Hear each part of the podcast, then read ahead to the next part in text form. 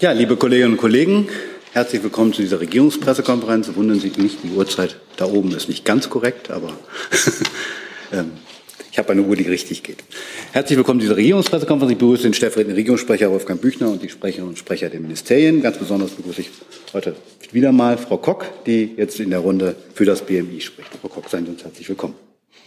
Ja, vielen Dank. Die ein oder andere wird mich vielleicht noch kennen aus vorangegangener Tätigkeit. Ich war bis vor ziemlich genau vier Jahren schon mal Pressesprecherin für das BMI.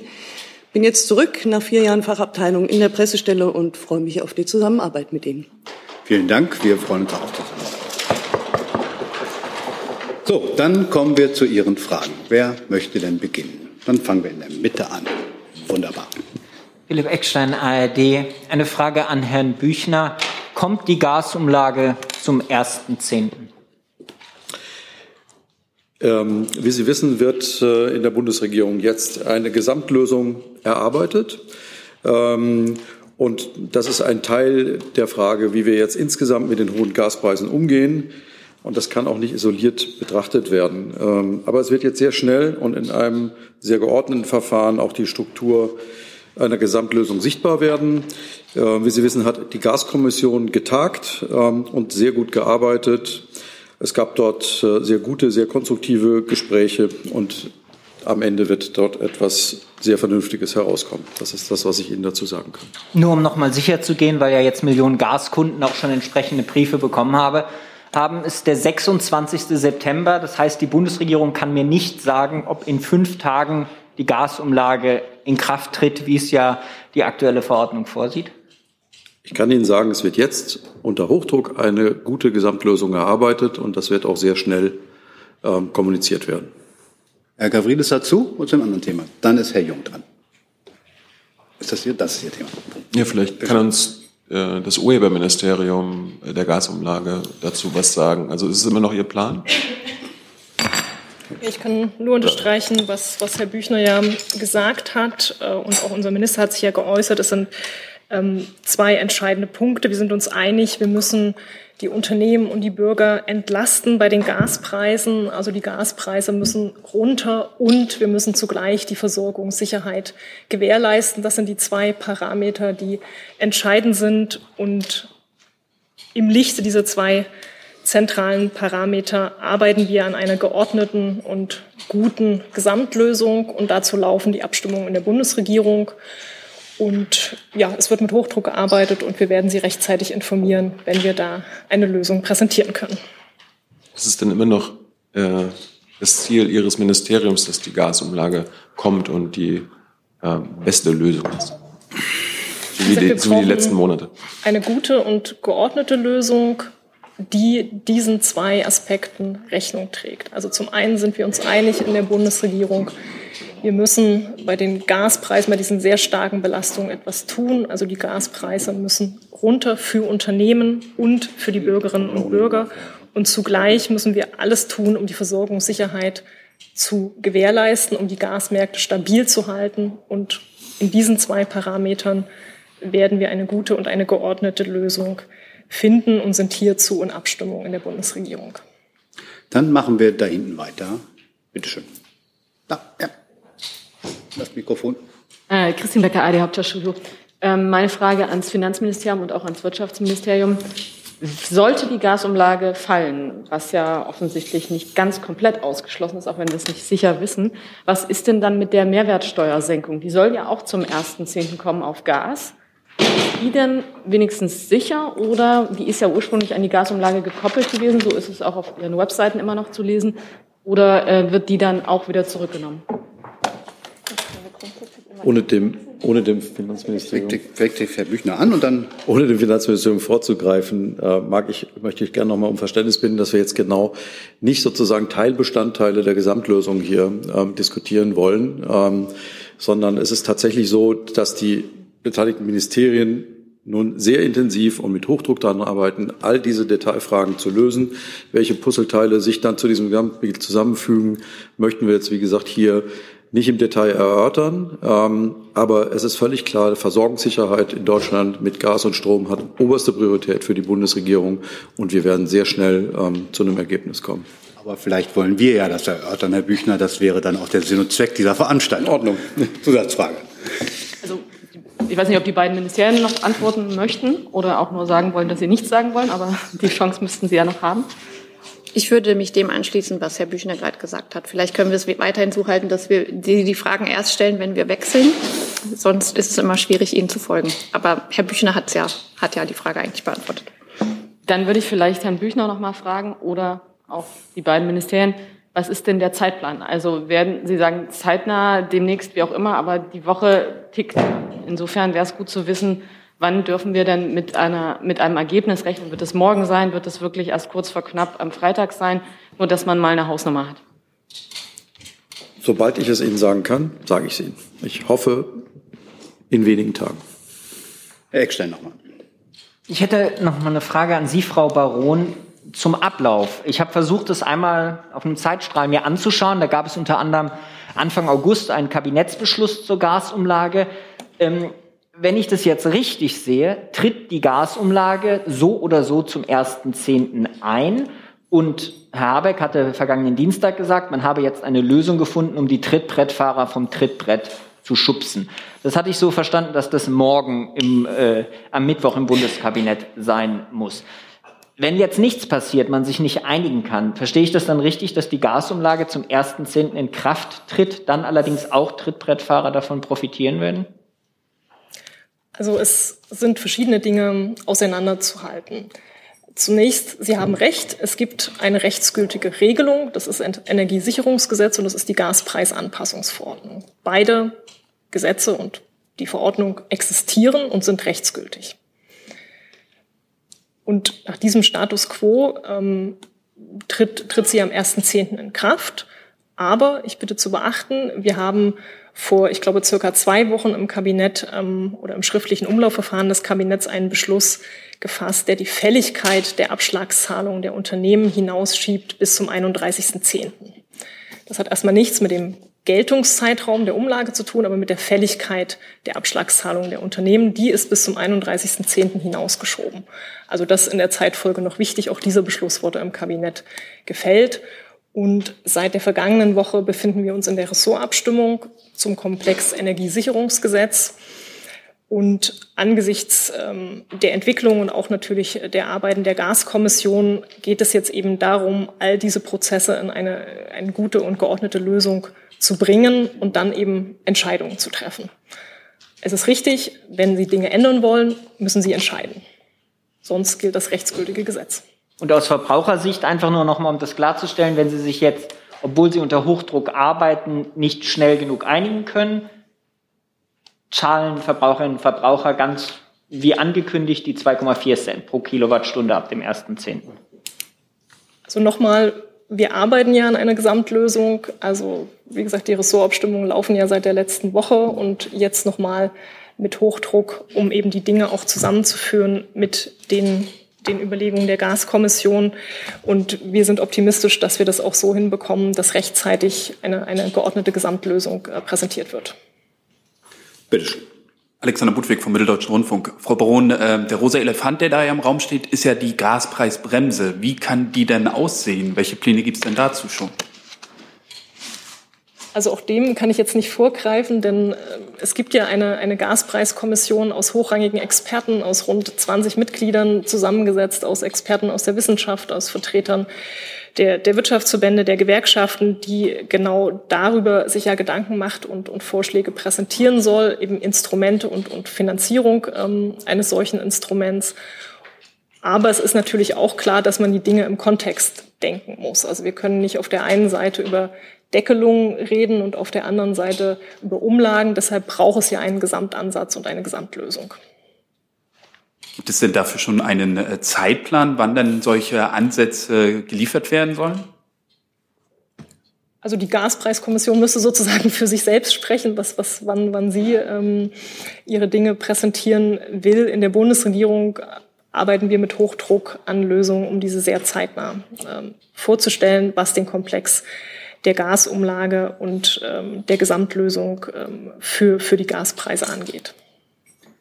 Dann habe ich jetzt Herrn Steiner, glaube ich, auf einer Liste. Ja, vielen Dank. Ähm, Frau Baron, vielleicht einfach nochmal für mein Verständnis. Wenn ich das richtig in Erinnerung habe, ist es ja so, dass die Höhe der Gasumlage letzten Endes von THE bestimmt wird. Ist das zutreffend und wäre eine Änderung, da hatten wir ein paar Mal hier drüber gesprochen, wäre eine Änderung vor dem Inkrafttreten durch THE auch in der Form wirksam, dass dann keine Gasumlage fällig werden könnte? Schritt eins und Schritt zwei, Herr Büchner kann das vielleicht erklären. Ähm, ich würde ganz gerne wissen, wer jetzt tatsächlich, welche Ministerien, welche Ressorts momentan an diesen Abstimmungen beteiligt sind. Vielen Dank. Und Sie beginnen, Frau Baron, mit der technischen Frage? Ich beginnen und muss mich leider wiederholen. Ähm, also wir betonen ja, dass wir eine geordnete Lösung brauchen. Eine geordnete Lösung, die zwei Parameter in den Blick nimmt, nämlich zum einen, die Gaspreise sind zu hoch, wir müssen sie dämpfen für die Unternehmen und Verbraucherinnen und Verbraucher. Und zum anderen und gleichrangig, wir müssen die Versorgungssicherheit gewährleisten und die Gasmärkte stabil halten. Also es muss eine geordnete Lösung geben, ähm, um eben diesen beiden Anliegen gerecht zu werden. Wir befinden uns in der Ressortabstimmung zum Energiesicherungsgesetz. In dieser Ressortabstimmung sind alle Ressorts äh, beteiligt. Natürlich sind nicht alle Ressorts äh, gleichermaßen berührt. Und natürlich sind wir im, im, engen Austausch mit dem Finanzministerium, mit dem Justiz, mit dem Innenministerium zu, zu verfassungsrechtlichen Fragen. Aber in dieser Ressortabstimmung sind alle Ressorts beteiligt. Ergänzung, Herr Büchner? Das ist, glaube ich, beantwortet. Hi, hier ist Tyler, ich filme das Ganze. Hier ist Thilo, ich äh, stelle dir die Fragen. Hier ist Hans, ich achte aufs Protokoll und stelle fest, wir sind unter drei. Heimliche Info nur für euch. Gar nicht so heimlich, kann man in den Infos lesen, wie man uns unterstützen kann. Nämlich per PayPal oder Überweisung. Weiter geht's. Dann habe ich Herrn Jessen. Ja, der vielfach verwendete Begriff der jetzt notwendigen geordneten Lösung lässt ja Rückschlüsse über das zu, was bisher stattgefunden hat.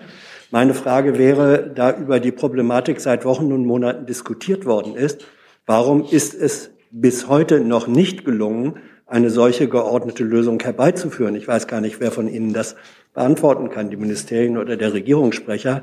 Aber das ist doch jetzt ein Ex-Post Schadensbegrenzungsverfahren, was Sie da machen. Warum ist das vorher nicht gelungen? Ich glaube, man darf man nicht außer Acht lassen, dass wir in einer hochdynamischen Situation sind, die sich ständig verändert hat. Äh, bis vor wenigen Wochen äh, war noch davon auszugehen, dass ähm, Russland durch Nord Stream 1 Gas liefert. Ähm, das wurde dann ähm, aus, mit, unter verschiedensten Vorwänden äh, von irgendwelchen immer neuen technischen Problemen verändert. Damit hat sich die Situation auch wieder für uns verändert. Und ich glaube, es ist für jeden verständlich und nachvollziehbar, dass man in einer veränderten Situation auch dann wiederum die gesetzten Rahmen neu betrachten muss. Ähm, und deshalb und äh, werden wir jetzt, wie gerade besprochen, auch darauf wieder reagieren, was jetzt der richtige Ansatz ist, um ähm, im Herbst und Winter ähm, in, in einer Situation zu sein, in der niemand von zu hohen Strom- und Gaspreisen erdrückt wird, weder die Bürgerinnen und Bürger noch die, noch die Unternehmen. Und es wird dafür sehr schnell eine gute Lösung vorgelegt werden. Nachfrage an Frau Baron.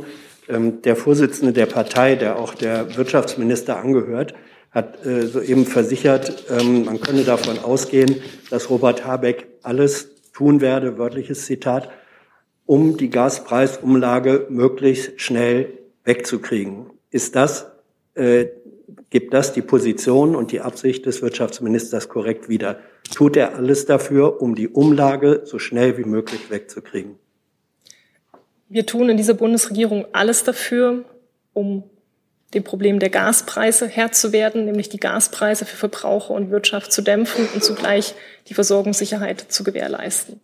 Wir müssen die Versorgungssicherheit und die Gasmärkte stabil halten, denn daran hängen eben Stadtwerke und zigtausende Kunden. Das haben wir hier mehrfach ausgeführt und das ist das Ziel, was uns leitet.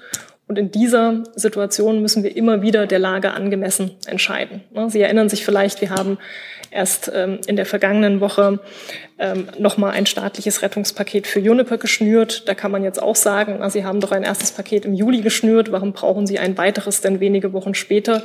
Ja, wir brauchen es, denn die Lage hat sich verändert. Es fließt kein Gas durch Nord Stream 1 und das hat die Märkte erneut in eine angespannte Lage gebracht. Und in dieser müssen wir der Lage angemessen reagieren. Und das wird uns in dieser Krise auch begleiten, dass wir der Lage angemessen reagieren müssen. Aber die Gewährleistung der Versorgungssicherheit muss uns an dieser Stelle leiten.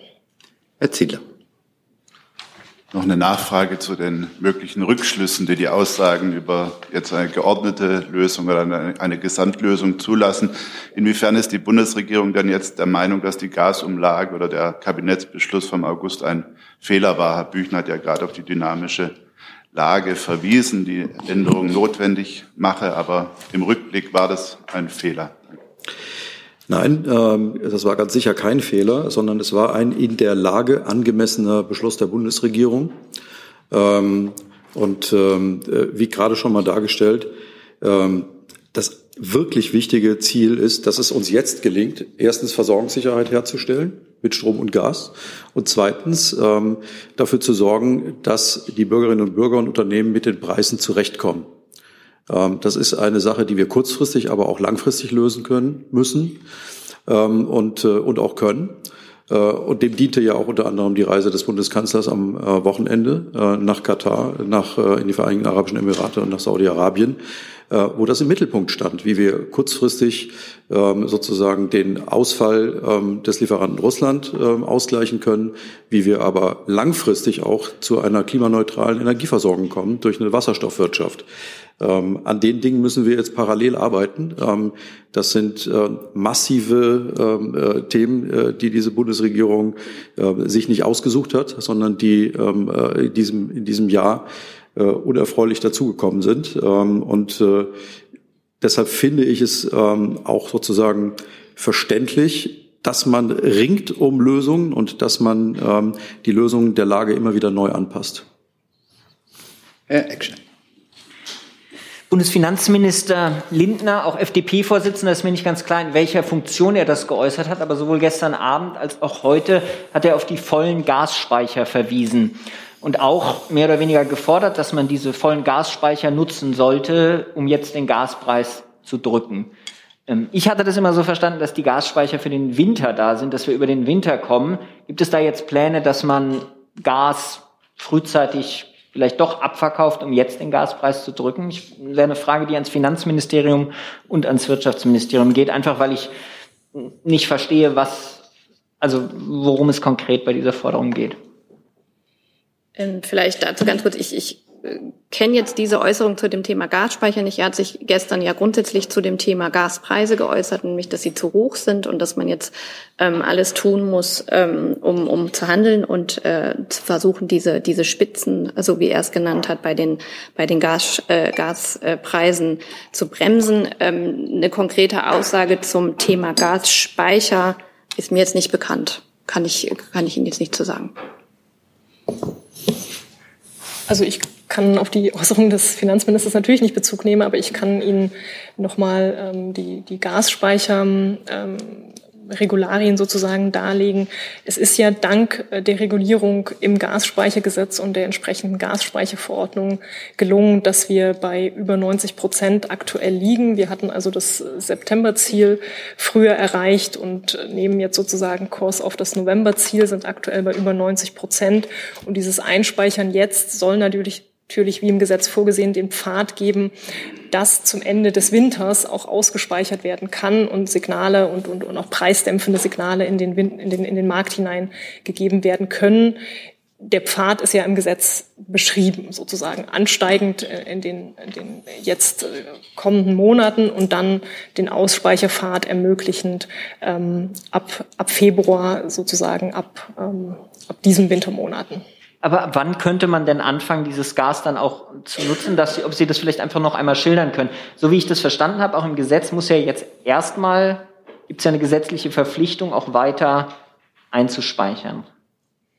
Und ab wann quasi Punkt, tritt dann dieser Punkt, dass man sagen kann, und jetzt nutzen wir dieses Gas auch? Nun, also grundsätzlich gehört das Gas natürlich denjenigen, die das Gas beschaffen äh, und äh, die es in den, in den Gasspeichern ähm, einspeichern. Und da sind die einzelnen Speicherstände ja auch sehr unterschiedlich. Es gibt Speicher, die haben die Zielsetzung noch nicht erreicht des Gesetzes. Deswegen sind sie verpflichtet, das zu tun. Wenn sie das nicht tun, hat der marktgebietsverantwortliche Trading Hub Europe sozusagen auch quasi eine Eingriffsbefugnis, äh, das, das Speichern dann, ähm, dann anzuordnen. Es gibt aber auch einzelne Speicher, die, die jetzt schon über 90, weit über 90 Prozent liegen und über den Zielen liegen. Dann ist es natürlich Sache des einzelnen Betreibers, zu agieren, wie für ihn das Marktumfeld äh, günstig ist. Insofern kann man die Frage nicht pauschal für alle Betreiber beantworten. Die Speicherziele gelten und sind einzuhalten. Einzelne Speicherbetreiber liegen aber jetzt schon über den gesetzlichen Vorgaben. Herr Steiner. Ja, direkt daran anschließend. Ähm, Frau Baron, vielleicht können Sie ganz kurz einfach erläutern. Äh, THE kauft ja momentan, wenn ich das richtig sehe, große Teile des Gases ein, was in den Speichern dann landet, wenn ich es richtig verstanden habe. Wem gehört dieses Gas dann rein technisch? Und äh, Herr Büchner, vielleicht können Sie uns im Nachgang der Reise jetzt noch kurz erläutern. Wichtig für die Speichermengen ist ja mittelfristig zumindest auch, wie viel LNG hier ankommt. Wie viel LNG-Gas hat die Bundesregierung bislang für den kommenden Winter sichern können an Zufuhr? Wenn Sie es nicht wissen, vielleicht kann es jemand anders ergänzen. Wollen Sie beginnen, Frau Baron? Also nochmal Trading Hub Europe. Es ist richtig, wir haben als Bundesregierung Trading Hub Europe ähm, in, vor der Sommerpause ähm, Gelder zur Verfügung gestellt, damit eben die Gasspeicher befüllt werden können. Das ist dann wieder unterschiedlich je nach ähm, Speicherbetreiber. Also es gibt ja Speicher, die ähm, teilweise den, in österreichischer Hand sind, teilweise in deutscher Hand, teilweise im, in der Hand der, der jetzt Sefe, der Alt-Gazprom Germania. Und je nach Lage der Dinge unterscheiden sich auch die Eigentumsverhältnisse. Das, wenn Sie das genau wissen wollen, müssen wir das nochmal aufschlüsseln. Das müsste ich dann nochmal nachreichen, wenn wir das denn können. Das wird sich wahrscheinlich unterscheiden, je nach Speicher. Ähm, und Nochmal zum Thema LNG. Also es gibt ja einen Weltmarkt, äh, der der, sage ich mal, sich äh, der Käufer bewegt sich dahin, wo, wo die Nachfrage am größten ist. Und das sehen wir ja schon seit Monaten, dass LNG-Gas nach Europa transportiert wird, ähm, an die Häfen eben in Rotterdam oder Dünkirchen, ähm, weil es eben eine sehr hohe Nachfrage im Markt in Europa gibt. Also das ist eine klare Entwicklung, die man sehen kann. Zudem wissen Sie ja, dass wir eigene schwimmende Flüssigerdgasterminals ähm, bauen und die Infrastruktur dafür ähm, an, an dieser Infrastruktur arbeiten. Die ersten zwei Flüssigerdgasterminal werden Wilhelmshaven und Brunsbüttel sein zum Jahreswechsel 2022, 2023. Und die Betreiber äh, dieser Flüssigerdgasterminals, die, die Unternehmenskonsortien, haben sich im August dazu ja in einem Memorandum of Understanding bekannt, dass sie gewährleisten, dass diese Flüssigerdgasterminals Brunsbüttel, Wilhelmshaven mit dem Start zum Jahreswechsel vollständig bedient werden. Also dass sie die notwendigen privaten Verträge schließen. Also eine Übersicht über die äh, insgesamt geschlossenen LNG-Lieferverträge äh, habe ich jetzt hier nicht. Also, wie gerade auch schon beschrieben, das sind ja auch privatwirtschaftliche Verträge, die jetzt hier nicht von der äh, von, von, der, von der Bundesregierung abgeschlossen werden. Auch am Wochenende bei der Reise hat ja RWE einen Liefervertrag abgeschlossen. Ähm, ähm, die, da ist ja, glaube ich, das Volumen äh, kommuniziert worden. Ähm, darüber hinaus, ich weiß nicht, ob beim BMWK eine Liste geführt wird in dem Sinn über ähm, LNG-Lieferungen. Also kann ich Ihnen leider nicht vorlegen. Nein, diese Liste führen wir nicht, denn es sind private Verträge. Aber ich möchte noch mal auf, ich glaube, es war Mitte August, 16. August, wenn ich mich richtig erinnere, das Memorandum of Understanding, was die Konsortien geschlossen haben, wo sie ja zusagen, wir sichern zu, dass wir ausreichende Mengen haben, um die Kapazität der ersten Flüssigerdgasterminals Brunsbüttel, Wilhelmshaven zum Jahreswechsel zu füllen. Darf ich ganz kurz einmal noch nachfragen dazu? Ähm, sagen Sie gerade, dass Sie nicht wissen, wie viel Flüssigerdgas im kommenden Winter in Deutschland ankommt? Das, das müssen wir nicht wissen, weil es sind unternehmerische Verträge. Wir müssen dafür sicherstellen, dass die Versorgungssicherheit gewährleistet ist. Deswegen haben wir die Unternehmen ja gebeten, sicherzustellen, dass das, was wir an Diversifizierung der Infrastruktur leisten können, was nämlich dann nicht über Rotterdam oder Dünkirchen anlandet, sondern neu über Brunsbüttel und Wilhelmshaven, dass diese Kapazitäten vollständig genutzt werden können. Jedes der Regasifizierungsschiffe hat eine Kapazität von mindestens fünf Milliarden Kubikmeter pro Jahr. Diese Kapazität ähm, zu beschaffen, ist Aufgabe der privaten Unternehmen und das haben sie in diesem Memorandum zugesagt. Herr Jung. Frau Baron, war es äh, aus heutiger Sicht ein Fehler, dass der Minister letzte Woche im Bundestag der Opposition vorgeworfen hat, äh, also diese Gasumlage muss Weghaltung. Diese Haltung ist ja heute die Haltung der Bundesregierung. Die Haltung der Bundesregierung ist, wie gesagt, einen geordneten Weg zu finden und einen geordneten Prozess zu finden. Und den werden wir dann, ja, wie bereits mehrfach gesagt, auch vorstellen und ankündigen. Und wie Sie das dann bewerten, das überlasse ich selbstverständlich Ihnen. Also ein Vorwurf war ja, die Opposition sagt, Gasumlage muss weg, ohne eine Alternative parat zu haben. Genau dasselbe ist ja jetzt bei der Bundesregierung der Fall. Nee, das ist ja eben nicht der Fall, sondern wir werden eine Alternative äh, zu ähm, den bisherigen äh, sozusagen Themen finden. Wir werden eine gute Gesamtlösung vorstellen, wie wir das vorhin jetzt schon mehrfach und auch hier gemeinsam vorgestellt haben. Ähm, und in dieser Gesamtlösung werden all diese Aspekte das Thema Gasumlage, das Thema, äh, das Thema Steuern, das Thema, ähm, äh, wie kommen wir zu günstigeren Gaspreisen, eine Rolle spielen. Insofern arbeitet die Bundesregierung hier an einer vernünftigen Alternative zu den Problemen, die wir haben. Und das Problem ist, ähm, äh, dass wir hier eine vernünftige Gasversorgung sicherstellen müssen und zu vernünftigen Preisen. Frau Hasenkamp. Äh, uns alle hat ja gerade die Nachricht erreicht, dass der Kanzler Corona positiv getestet ist. Da kommen wir vielleicht gleich noch drauf. Aber jetzt in Bezug auf dieses Thema, ähm, ne, es ist alles sehr schwierig, es muss alles unter Zeitdruck. Es ist ja durchaus auch konfliktgeladen zwischen den einzelnen äh, Ampelpartnern. Wie wird diese Corona-Erkrankung und die Pflicht zum Homeoffice und zur sozusagen Telearbeit, kann das die ähm, Meinungs- und Entscheidungsfindung verkomplizieren? Und wie sieht es dann im Kabinett aus am Mittwoch? Also nein, das kann, das kann es nicht verkomplizieren. Äh, ich konnte mit dem Kanzler heute Morgen telefonieren. Ähm, dem Kanzler geht es soweit gut, milde Erkältungssymptome ähm, und er wird äh, alle äh, externen Terminen natürlich absagen und alle ähm, Beratungen, die notwendig sind, ähm, werden wir dann per, äh, äh per, per Video- und Telefonkonferenzen ähm, ähm, abhalten. Ähm, aber selbstverständlich wird einfach hart weitergearbeitet ähm, an der Lösung dieser Themen. Herr Ziedler. Das ist, das, das ist es. Entschuldigung. Äh, Nochmal ganz kurz zurück zum Thema Gasspeicher und eine Nachfrage an Frau Baron.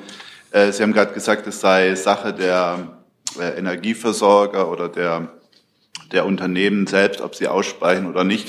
Äh, Frage wäre, ob denn die Bundesregierung das begrüßen würde, wenn diejenigen Unternehmen oder die bei den Speichern, die schon über 90 Prozent sind, wenn dort ausgespeichert würde, um sozusagen auch ein Preissignal ähm, durch die verfügbare Menge auch ein Preissignal nach unten zu setzen. Also das, das kommentieren wir nicht. Für uns ist entscheidend, dass der Pfad des Gesetzes eingehalten wird.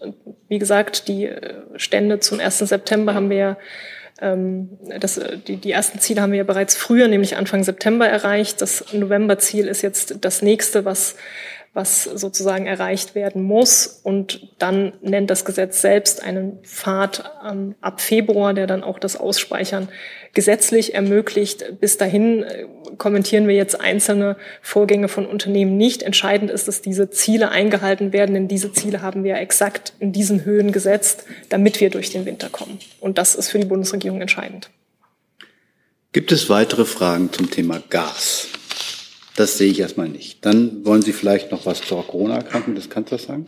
Ich, ich kann äh, Ihnen das auch gerne noch mal vortragen, ähm, was der ähm, Sprecher der Bundesregierung Steffen Hilbstreit hier schon mitgeteilt hat, nämlich Bundeskanzler Olaf Scholz ist am heutigen Montag bei einem routinemäßigen Test Covid-19 positiv getestet worden. Er hat milde Erkältungssymptome.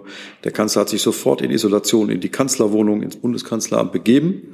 Die öffentlichen Termine dieser Woche werden abgesagt. Interne Termine sowie die angesetzte Zusammenkunft der, mit den Ministerpräsidenten und Ministerpräsidenten der Länder will der Bundeskanzler virtuell wahrnehmen.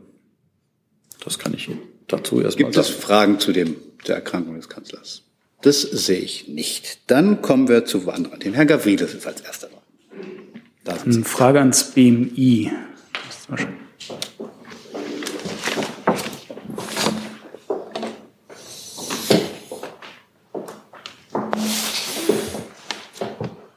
Und zwar geht es um die Geflüchteten oder vielleicht noch nicht geflüchteten ähm, Militärdienstentzieherinnen. Ähm, gibt es denn mittlerweile konkret eine Anweisung des BMI an das BAMF, dass eben auch Menschen, die sich dem Militärdienst entziehen, dass bei denen davon ausgegangen werden soll, dass eine politische Verfolgung droht, wie auch eben bei Menschen, die desertiert haben? Also das bedarf es nicht, weil das Asylrecht bei politischer Verfolgung ist ein in unserer Verfassung verankertes Grundrecht. Das ist kein Angebot, ähm, was die Politik mal macht oder auch nicht macht. Ähm, und in diesem Fall heißt das, wie in allen anderen Fällen auch, dass jeder Einzelfall geprüft wird, sehr sorgfältig geprüft wird. Und daher bedarf es keiner konkreten Anweisung hierzu jetzt an das BAMF. Mhm. Äh, irritiert mich jetzt ein bisschen, weil Herr Kall am Freitag sich eben auf diese angepasste Praxis ähm, ähm, berufen hat. Mich würde als Nachfrage noch interessieren, wie können denn diese Menschen im, im praktischen Fall es geltend machen, dass sie sich dem Militär dort entzogen haben nach der Teilmobilmachung. Also reicht es zu sagen, ich bin nicht hingegangen, muss man den Bescheid haben? Ähm, wie kann man das äh, wirklich nachweisen? Also dazu, wenn Sie das so konkret wissen möchten, müsste ich mich schlau machen und müsste Ihnen das nachreichen. Herr Steiner, dazu.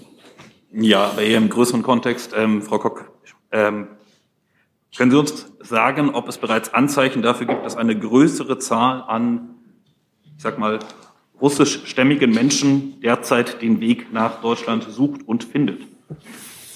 Also wir haben hier in Deutschland konkret, wenn Sie jetzt auf Feststellungen der Bundespolizei oder so etwas Bezug nehmen, noch keine Anzeichen dafür. Ähm, alles andere ist Spekulation.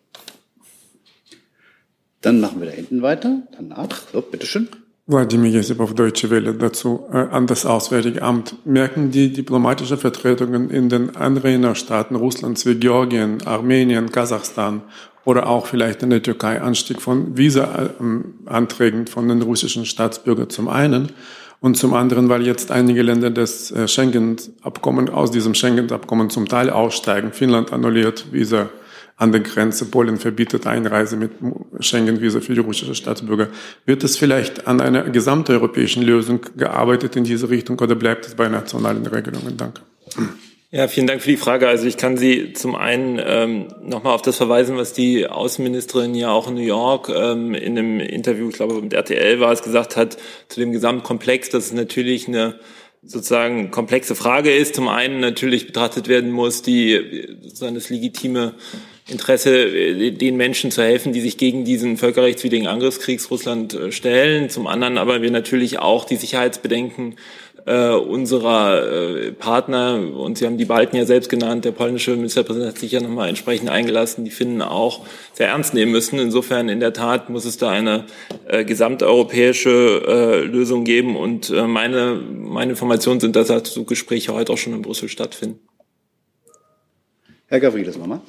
Gibt es denn Überlegungen, dass man auf europäischer Ebene auch versucht, ähm, so ein Kontingent zu schaffen, dass man zum Beispiel gerade in diesem bestimmten Einzelfeld zum Beispiel die Menschen direkt nach Deutschland holt, ähm, aus Georgien zum Beispiel, aus Aserbaidschan oder aus der Türkei, dass man die Leute direkt hierher holt, die eben vor Putins Militär geflohen sind? So, wer fühlt sich zuständig? Also ich kann nur sagen zu den Gesprächen, die da jetzt in Brüssel laufen, dass sie halt erstmal laufen und ich da jetzt keine Details vorwegnehmen kann. Frau Kollegin. Tatjana Firsova, freie Journalistin. Äh, ich möchte fragen, ob es eine ähm, so ungefähr die Zahl von den Russinnen und Russen gibt, die nach dem 24. Februar nach Deutschland gekommen sind. Also zur Einreise müsste ich ans BMI verweisen, aber weil ich die Frage Ihres äh, Vorfragestellers, äh, die erste Frage noch übergangen ist, also konkrete Visazahlen müsste ich Ihnen nachreichen, die habe ich jetzt tatsächlich nicht vorliegen. Ähm, ich kann, äh, bevor ich ans BMI abgebe, nur sagen, dass sozusagen, wenn man sich ähm, die, die, die Visa äh, sozusagen anschaut, ähm, bei humanitären Visa, Paragraph 22 Fälle, ne, da ähm, findet ja eine statistische Erfassung der, der Visa-Anträge erst seit Mai 2022 statt und seitdem wurden ca. 100 Visa aus humanitären Gründen erteilt. Die Zahl habe ich jetzt konkret vorliegen und zur Einreise müsste ich ans BMI verweisen. Ergänzung des BMI? Ähm, ich habe die konkrete Zahl jetzt nicht vorliegen. Ich, auch das würde ich nachreichen. Herr Steiner. Ja, über eine Nachlieferung würde auch ich mich dazu freuen, äh, wenn es denn sowas gibt. Ähm, ich glaube, Ausländerzentralregister ist da zumindest ein Anhaltspunkt für uns alle. Ähm, wenn, wenn wir schauen, ähm, Menschen, die aus Russland kommen, kommen selten auf dem direkten Weg momentan, da die Verbindungen ja doch etwas eingeschränkt sind. Ähm, welche Staaten äh, gelten denn momentan als sichere Drittstaaten, so von diesen Fluchtstaaten, die wir momentan rund um Russland sehen? Haben Sie, können Sie uns das mitteilen? Das BMI meines Erachtens. Nein, es tut mir leid, Herr Steiner, auch das. Ich schreibe es mir auf. Dann ist Herr Jessen dran. Ja, ich habe eine Frage sowohl ans Auswärtige Amt als auch ans BMI. Ähm, das deutsche Asylrecht, äh, vor allem im Paragraphen 3a, definiert ja sozusagen als einen Asylgrund, wenn Menschen Verfolgung zu befürchten haben, wenn sie sich weigern, an einem völkerrechtswidrigen Angriffskrieg teilzunehmen. Das passt ja nun sehr präzise ähm, auf russische Menschen, die der Mobilisierung nicht folgen wollen. Welche Chance haben die, diesen Asylanspruch geltend zu machen? Können die, wenn sie sich in Russland befinden, in die deutsche Botschaft nach Moskau gehen und dort einen Antrag stellen? Oder wäre es erst möglich, äh, einen solchen Asylantrag für Deutschland an der deutschen Grenze zu stellen? Asylrecht auch eher bei Ihnen. Ne? Genau, nach meinem Kenntnisstand ist es so, dass in, der, in den Botschaften vor Ort ähm, das Interesse bekundet werden kann und dass dann das weitere Prozedere folgt. Ähm, was auch klar ist, es ist sicherlich schwierig, äh, momentan von Russland aus in die EU einzureisen. Ähm, das muss man dann nochmal in der Folge genauer sich angucken. Herr Wagner? Also, also beim Asylrecht ist es ja so, dass das tatsächlich nur in, äh, in, Deutschland der Asylantrag gestellt werden kann. Insofern müsste man sich nach Deutschland begeben und wie gesagt haben, es gibt nach wie vor Wege nach, nach Deutschland zu kommen für Russinnen und Russen. Ähm, genau, das war ich dazu zu sagen. Das bedeutet, wenn ich Sie beide jetzt richtig verstehe, es besteht die Möglichkeit für Russen in die deutsche Botschaft nach Moskau sich zu begeben, dort ein Interesse vorzutragen äh, an Asyl in Deutschland und es auch begründen zu können nach diesem zitierten Passus des deutschen Asylrechts. Äh, aber gestellt werden kann ein Antrag so dann erst, wenn man äh, in Deutschland ist. Wie passt das zu den anderen Regelungen, die es in Afghanistan gab, wo ja dann doch Anträge, wenn ich das richtig sehe, auch von Kabul aus gestellt werden könnten? Wird damit zweierlei Maß gemessen?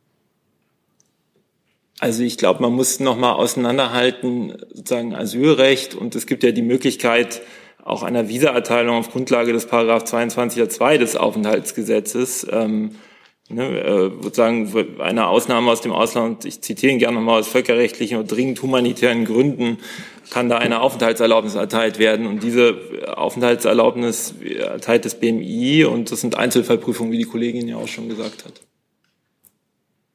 Herr Steiner.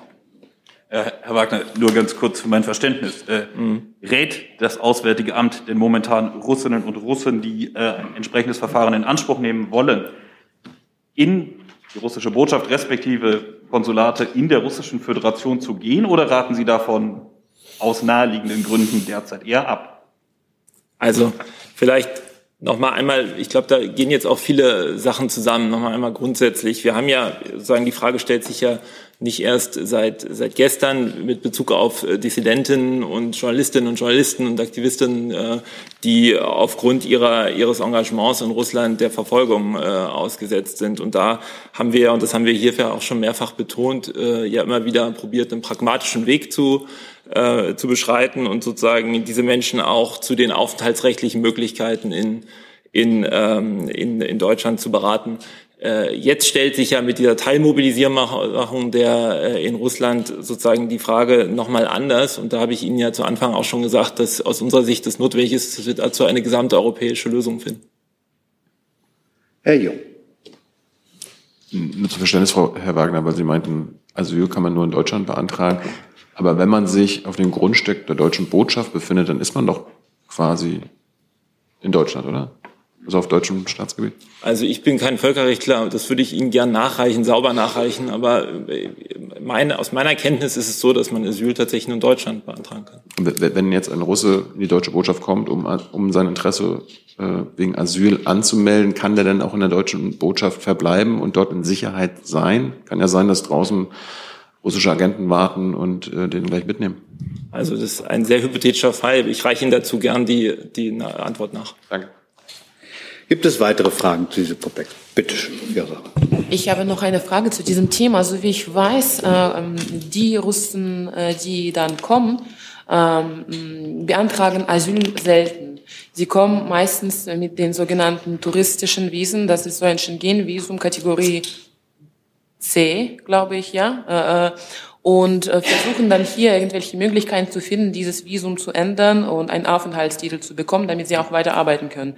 Gibt es eine gemeinsame Grundlinie, ähm, äh, das, wie man mit diesen Fällen so äh, handelt und äh, ob es dann bei allen solchen Fällen möglich ist, ein Visum, schon einen Aufenthaltstitel von hier aus zu beantragen oder nicht? Dazu, das müsste ich ans BMI abgeben, weil da geht es ums Aufenthaltsrecht. Also zum Aufenthaltstitel äh, genau müsste ich noch mal nachschauen. Also ich weiß auf jeden Fall, die können Asyl beantragen und das wird dann eben geprüft.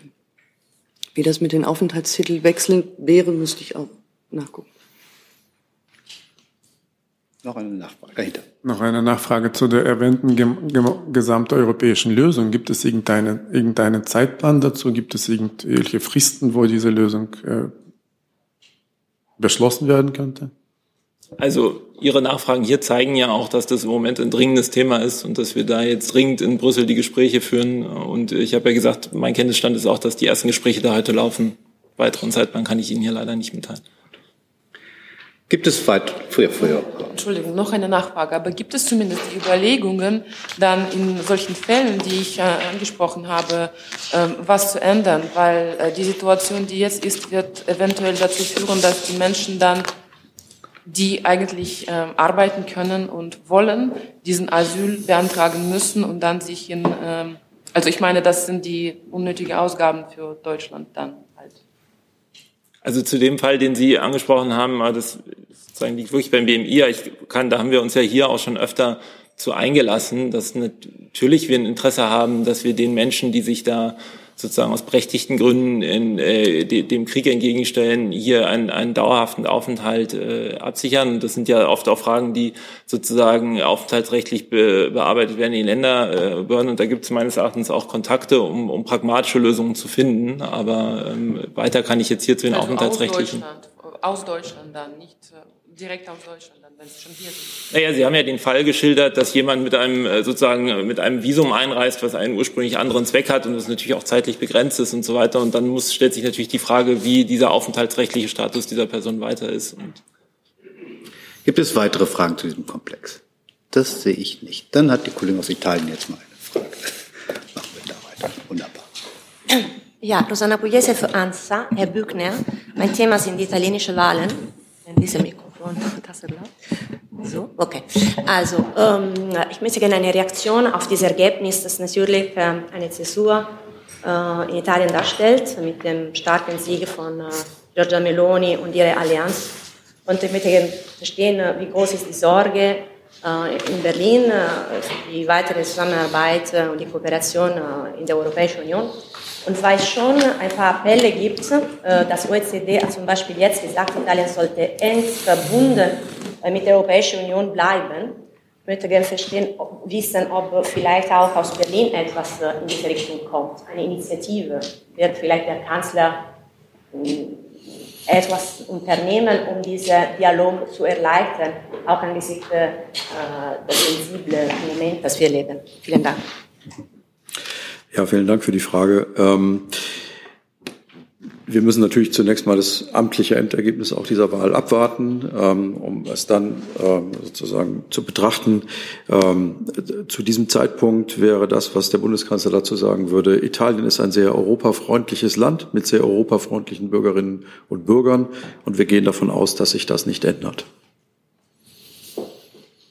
Aber unter eine Möglichkeit von Seite mit Meloni, also ich verstehe, die Protokolle sind ein bisschen anders, aber das ist ein wichtiger Phase, die Tagelage, gibt es ein Signal aus Berlin? Da möchten wir uns momentan noch nicht äußern, weil ja auch der Wahlvorgang formal noch nicht abgeschlossen ist. Ähm, insgesamt wissen Sie ja, ähm, welchen Stellenwert für die Bundesregierung ähm, die Zusammenarbeit in Europa und ein einiges Europa hat. Ähm, daran hat sich natürlich auch mit dieser Wahl nichts geändert. Herr Jessen dazu? Ja. Ähm, ist davon, Herr Büchner, auszugehen, dass der Bundeskanzler, die Bundesregierung entsprechend den bisherigen Gepflogenheiten der Wahlsiegerin oder dem Wahlsieger, je nachdem, dann zum Sieg gratulieren wird? Da die Wahl noch nicht abgeschlossen ist, kann ich das jetzt noch nicht sagen. Ja, aber es ist doch klar, dass es entweder eine Siegerin oder einen Sieger geben wird. Das ist ja keine hypothetische Annahme. Also das stimmt, aber ich kann Ihnen trotzdem noch nicht sagen, wie das, äh, was dann passieren wird. Es entscheidet sich nach der Person, die da gewinnt? Nein, nein, aber es, äh, ich kann Ihnen jetzt hierzu keine Antwort geben. Tut mir leid. Hm. Herr Kollege. Ja, danke. Alexander Ratz von Reuters an das Finanzministerium, bitte. Auch zu dem Komplex jetzt. Italien. Ja, das ist gut. Dann, okay. okay. Um.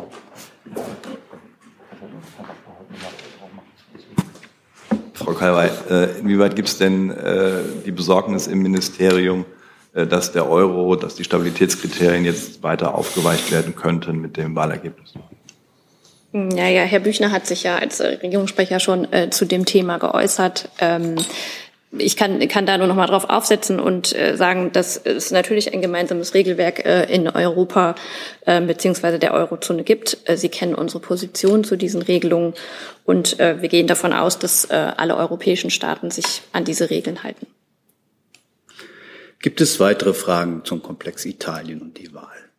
Das sehe ich nicht. Dann hat das Auswärtige Amt eine Nachlieferung zum Thema Asyl. Ja, ich liefere gerne noch nach. Also einmal zu der Frage ähm, von Ihnen, Herr Jung, äh, sozusagen sind, ist man auf dem Gebiet einer deutschen Botschaft in Deutschland. Das ist tatsächlich ein Hollywood-Mythos. Das ist kein extraterritoriales Ge äh, Gebiet. Insofern, ich habe gesehen, Sie haben ja jetzt auch schon getwittert, ist das nicht ganz richtig, was Sie da getwittert haben.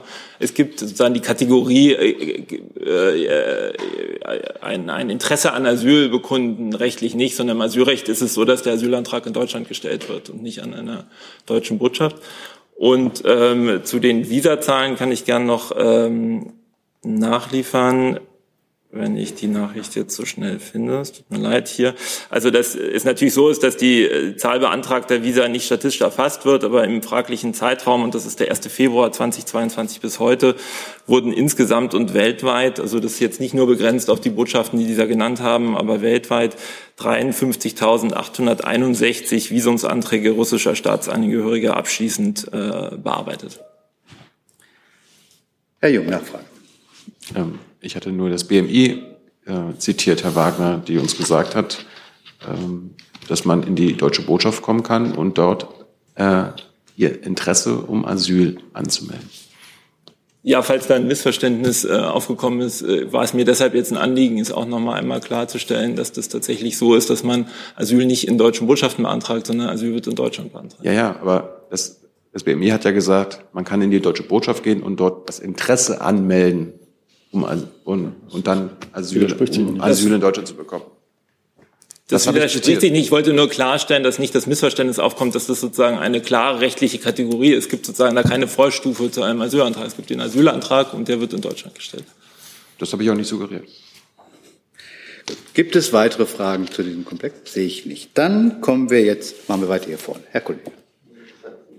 Hat sich erledigt. Wunderbar. Dann machen wir weiter mit Herr Kollege, da. So. Noch mal eine Frage zum Thema Öl an Frau Baron. Ähm, gibt es da aktuelle Entwicklungen in den Gesprächen äh, mit Polen bezüglich äh, PCK Schwed? Wir sind mit der polnischen Regierung ähm, weiter im, im, sehr guten und konstruktiven Austausch und das ist weiter der Stand, Stand der Dinge die Bedingungen, die die Polen gestellt haben, die sind ja ziemlich eindeutig, äh, nämlich, äh, dass es dort äh, zu einer Enteignung kommt. Äh, wie wahrscheinlich ist es denn, dass man äh, diesem Wunsch oder diesem Verlangen nachgibt? Da bitte ich auch nochmal genau in den Äußerungen zu gucken. Da gibt es durchaus unterschiedliche Äußerungen der polnischen Seite. Ähm, unterschiedlicher Natur. Ähm, einige sprechen von Enteignung, andere von Treuhand. Also da gibt es äh, meines Wissens sehr unterschiedliche Äußerungen. Wir sind in konstruktiven Austausch mit der polnischen Regierung und wir haben jüngst ja die Treuhandlösung verabschiedet, um über die Treuhand einen Weg in die Zukunft äh, für, für die PCK Schwed nehmen zu können. Gibt es weitere Fragen zum Thema PCK Schwed? Das sehe ich nicht. Dann ist der Herr Kollege hier vorne. Bitte schön. Ja, eine Frage ans Auswärtige Amt. Ähm, betrifft äh, die Proteste in Iran. Ähm, die USA haben am Wochenende Sanktionen verhängt gegen die Moralpolizei und auch gegen einzelne Personen dort. Ähm, Herr Borrell hat gesagt, die EU werde alle ihr zur Verfügung stehenden Möglichkeiten nutzen.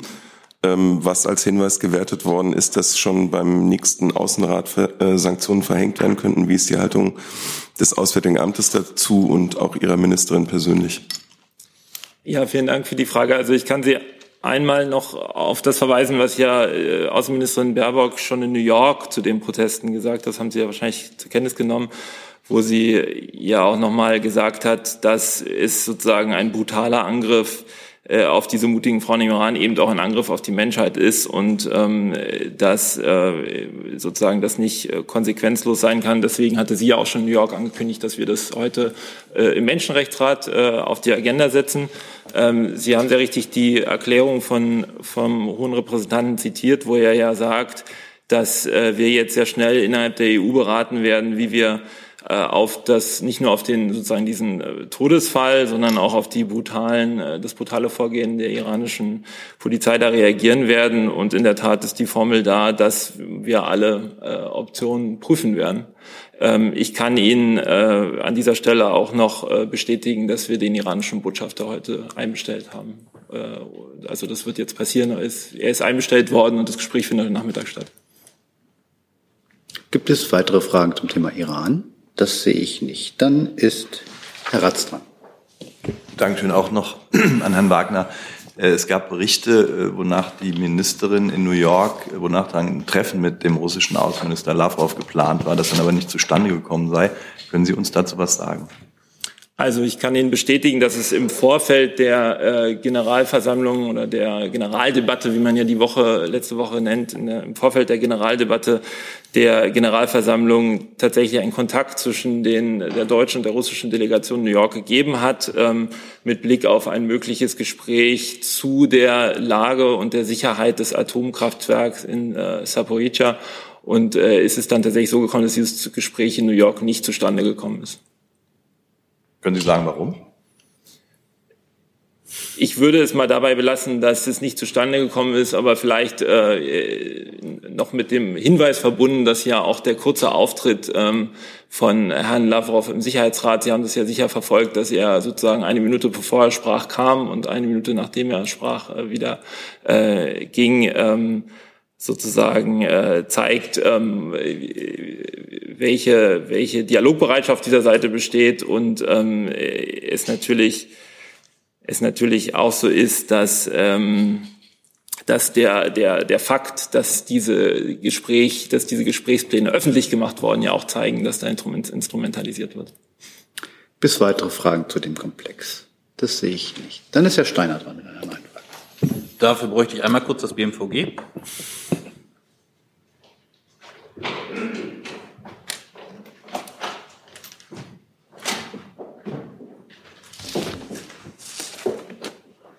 Herr Helmboldt, Sie haben wahrscheinlich schon damit gerechnet, äh, dass eine Frage dazu kommt. Äh, ich würde gerne wissen, ob die Mitgliedschaft im China Club vom Ministerium bezahlt wird oder ob das eine private Veranstaltung von Frau Lambrecht ist. Ich meine, Sie beziehen sich ja generell auf ähm, ähm, etwas, was sich auf einen privaten Account bezieht und ähm, ähm, etwas Dienstliches vom Verteidigungsministerium habe ich Ihnen damit nicht mitzuteilen. Ich möchte die Frage nochmal stellen.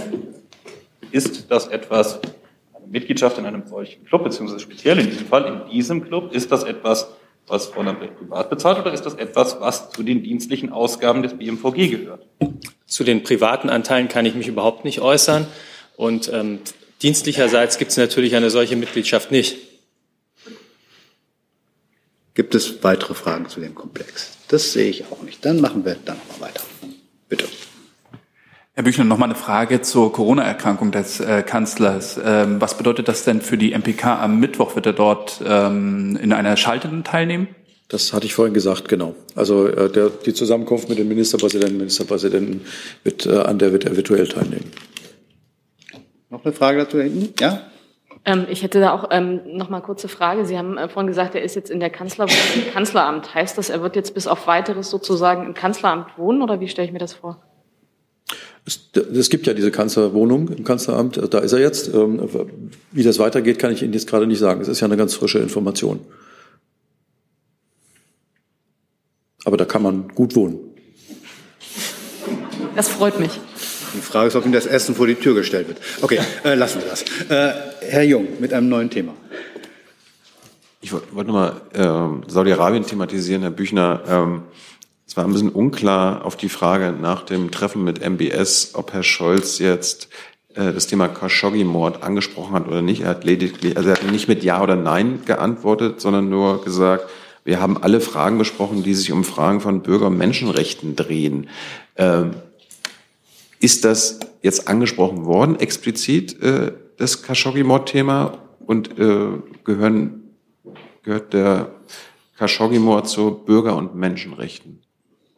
Also ich ähm, kann Ihnen nur das sagen, was der Kanzler auch selbst gesagt hat, nämlich, dass die Fragen der Bürger- und Zivilrechte natürlich alle zur Sprache gekommen sind. Ähm, und er hat sich ja dazu geäußert ähm, auf der Reise, auch auf die konkrete Frage. Und dem kann ich jetzt hier nichts hinzufügen. Dann habe ich noch eine Frage ans AA. Äh, Herr Wagner, Herr Scholz hat auch gesagt, äh, bezogen auf den Jemenkrieg, den Saudi-Arabien ja führt mit seinen Alliierten, dass, Zitat, beide Länder, sowohl Saudi-Arabien als auch die VAE, eine Position einnehmen, die sehr auf eine friedliche Entwicklung des Jemen setzt.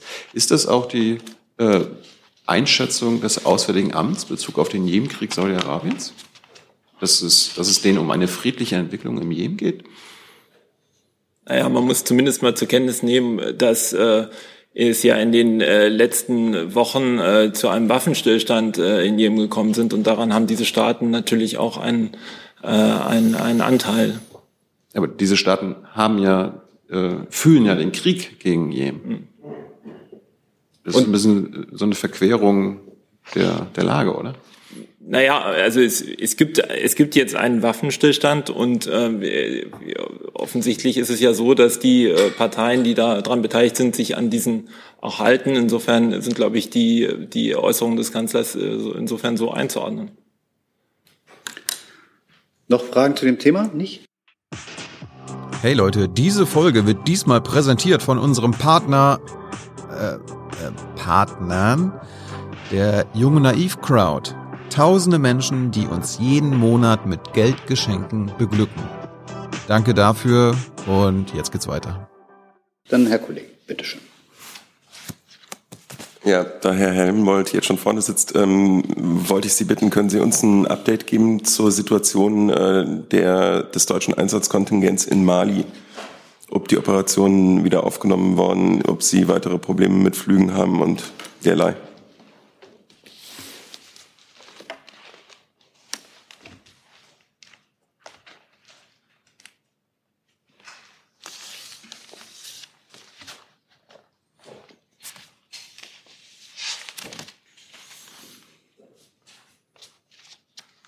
Augenblick noch.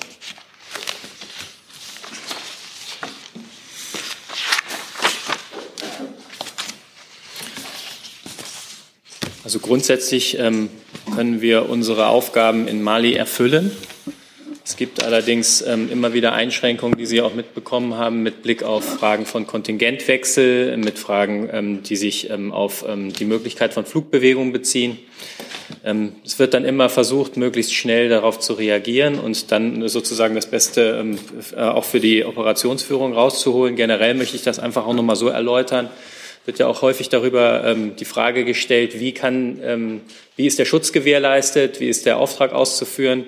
Und hier gilt es immer im Auge zu behalten, wenn es Einschränkungen gibt, dann machen wir keine Einschränkungen mit Blick auf den Schutz der Soldatinnen und Soldaten, sondern das hat dann zur Folge, dass der operative Bewegungsspielraum sich einschränkt.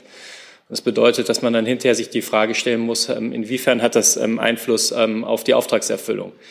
Im Moment ähm, versuchen wir so gut wie möglich den Auftrag, den uns das Parlament gegeben hat, zu erfüllen.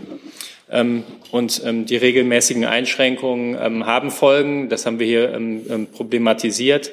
wir sind weiterhin in Gesprächen und zusammen mit dem Auswärtigen Amt und vielen anderen Beteiligten und auch mit der MINUSMA, mit den nationalen und den internationalen Partnern, das so gut wie möglich zu lösen.